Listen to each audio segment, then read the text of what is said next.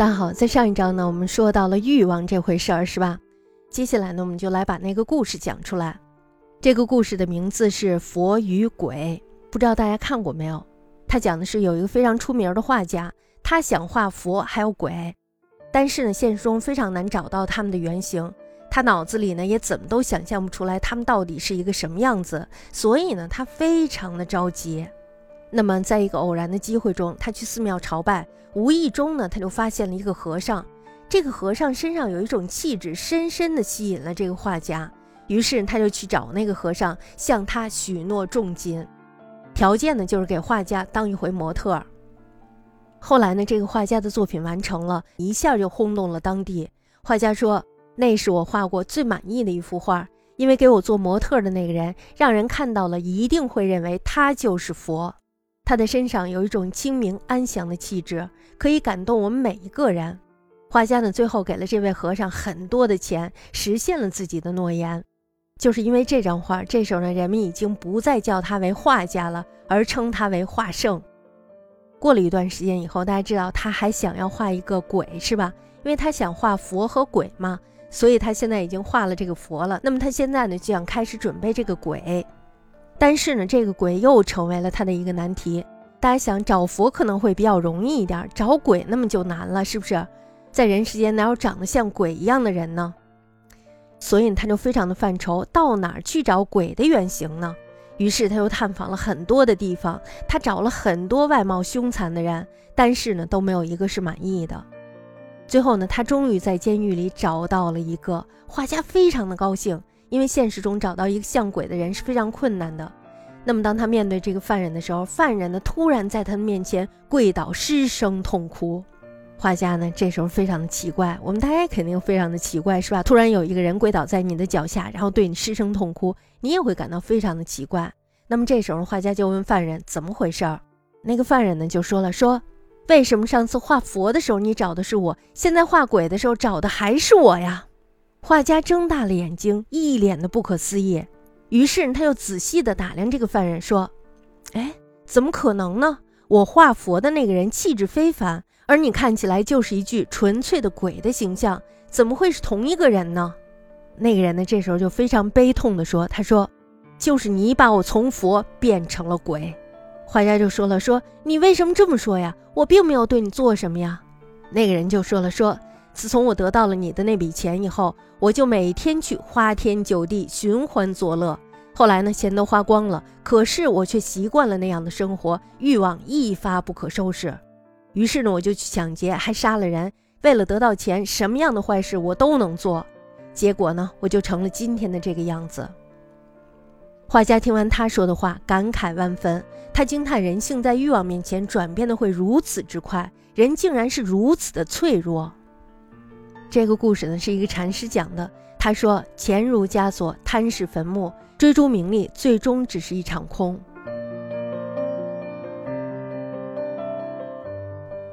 我记得佛语中有这么一句话：“如是折乐者，心恒求欲乐，欲乐非常乐，是故非寂静。”说的是什么呀？说的就是经常沉溺于欲乐的这些人。他们天天的想要从欲望中寻求到快乐，但是呢，却不知道欲望中的快乐是转瞬即逝的，它不是恒常不变的，所以呢，也不是能够让你静下来的快乐。如果呢，我们品方茶，听一段古琴，或者呢，做一段时间的瑜伽，这时候呢，我们的心是会慢慢的平静下来的，我们的物质身体会向灵性身体转化。凡是能让我们静下来的娱乐活动都是不错的。但是世俗之人的杀盗淫妄酒这些贪乐，全都是让我们变得越来越躁的，越来越不安的。但是呢，又像海水一样，越喝越渴。我们大家想想，是不是这样的？其实我觉得人生命的这个过程就是从动到静的。我们大家都知道，人的欲望是有好有坏的。如果人类没有欲望的话，就不会产生文明，也不会有今天的发展。那么对于一个人来说呢，满足欲望是生存的根本。你满足吗？我们为什么要思考我们存在的意义？为什么要思考我们害怕死亡吗？其实呢，这些都是为了让我们明白我们到底需要什么。也就是说呢，我们怎样才能够被真正的满足？作者呢，这时候靠在椅子上喝了一口水，他思考有关于他和安妮的谈话以及凯西的讽刺。于是突然脑子里冒出一个想法，他说：“说到底，人为什么要工作？”我和安妮的讨论结果是，人们要工作，部分原因是要从工作中寻找到满足感。说到这儿，我忽然间想到了我的一段经历，这是我任职第二个公司的经历。这个公司呢，非常的有意思，它的工作环境呢是非常舒服的，到处都可以写写画画，到处呢都有便贴，还有各种颜色的笔。关键的是，这个公司它没有上班下班的时间，只有主管口头上说说，如果你要没什么事儿，你九点钟能来就来，九点钟不能来的话，你就是吧，跟我们说一声。下午呢是五点钟，你可以待到七八点，你甚至可以在公司里过夜，或者呢，你说我早走一会儿也可以。所以这个公司呢是我干过的令人不可思议的公司，但是我从来没有见过有人迟到或者是早退的，除非家里有事儿。也没有见过有人对着电脑刷剧的。基本上我在公司里看到的不是工作，就是在研究工作，或者呢研究动画形象的设计。据我的感觉，我觉得就像回到了上学的时代一样，充满了热情与创作的那种欲望。在那段时间里，我觉得我过得非常的充实，因为在那段时间里，同事也是朋友，他们对你有一种非常深切的认同感，你对他们也是一样。那么大家肯定不用问，我在那一段时间呢是非常开心的，而且呢那一段时间是我收获最多的一段时间。大家如果在那个时候认识我，或者我在那个时候做这个节目的话，我会跟大家说我非常的满足，这是我肯定会脱口而出的话。那么现在我们来思考一下，我为什么会很满足？首先呢是我精神上得到了满足，其次呢我在物质上也是能够满足的。为什么？其实，在那个时候我根本就没有什么东西可买，大部分的钱都是花在颜料啊、笔呀、纸啊。还有另外就是书上面了，所以大家想，如果要是精神上不再空虚的话，那么我们还需要逃离不？为什么还需要通过购物满足我们？为什么还需要听那些带有潜台词的言论？也许到那个时候，他们说什么就不会再被你听到耳朵里去了，是吧？那我们来看看作者他是怎么认为的。他对凯西说：“比如我工作是为了挣钱，我需要买东西。”作者呢，此时就回想了一下他自己买的东西，觉得和安妮说的那一类人有点像。作者拥有的物质能带他逃离片刻现实，减轻作者的压力，让作者感觉自己好一些。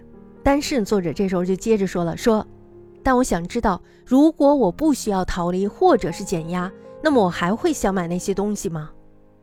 大家注意这个逻辑，这个逻辑非常的有意思。如果我一直在做我想做的事儿。那么我应该没有什么可以逃离的，也没有那么多的压力需要释放。我不是说我要去深山老林盖一个房子隐居，我只是想知道一个人对很多钱的定义会不会因为他实现 PFE 的程度而改变。大家想一下这一段，这段逻辑非常的有意思。我的回答是是的。当你真正的被满足的时候，这时候那些虚妄的东西就变得不再重要了。我们以前都是从我们担心的那个角度来看。现在作者他提出了从需求的角度来看，那么这时候人别看相差这么一点点，可是呢却是从根本上有所改变的。凯西呢这时候就说了说，所以你觉得人不应该渴望拥有更多的金钱？作者这时候就说了说，不，我不是这个意思，我只是从自己的角度出发来谈这个问题。我觉得如果我弄清楚了我为什么存在，开始做我认为可以实现自己目标的事情。那么我可能不会像现在这样看重金钱，这才是我的意思。不知道大家是不是也是这么想的？大家这时候呢，应该好好的思考一下。我感觉这一篇文章非常的有意思，它的这个逻辑非常的有意思。那么在这儿呢，就和大家解释一下我为什么离开那个公司。离开那个公司呢，是因为我当时要去做一名教师。可是呢，其实我对教师这个职业是感觉非常一般的。但是大家想，人嘛，他总是有责任的。当你当你不能左右这个事儿的时候，既然你从事了，那么就把它去干好。而且我觉得我这个工作也是比较特殊的，我面对的人群是一帮非常纯洁的孩子，所以我觉得我应该很认真的去面对。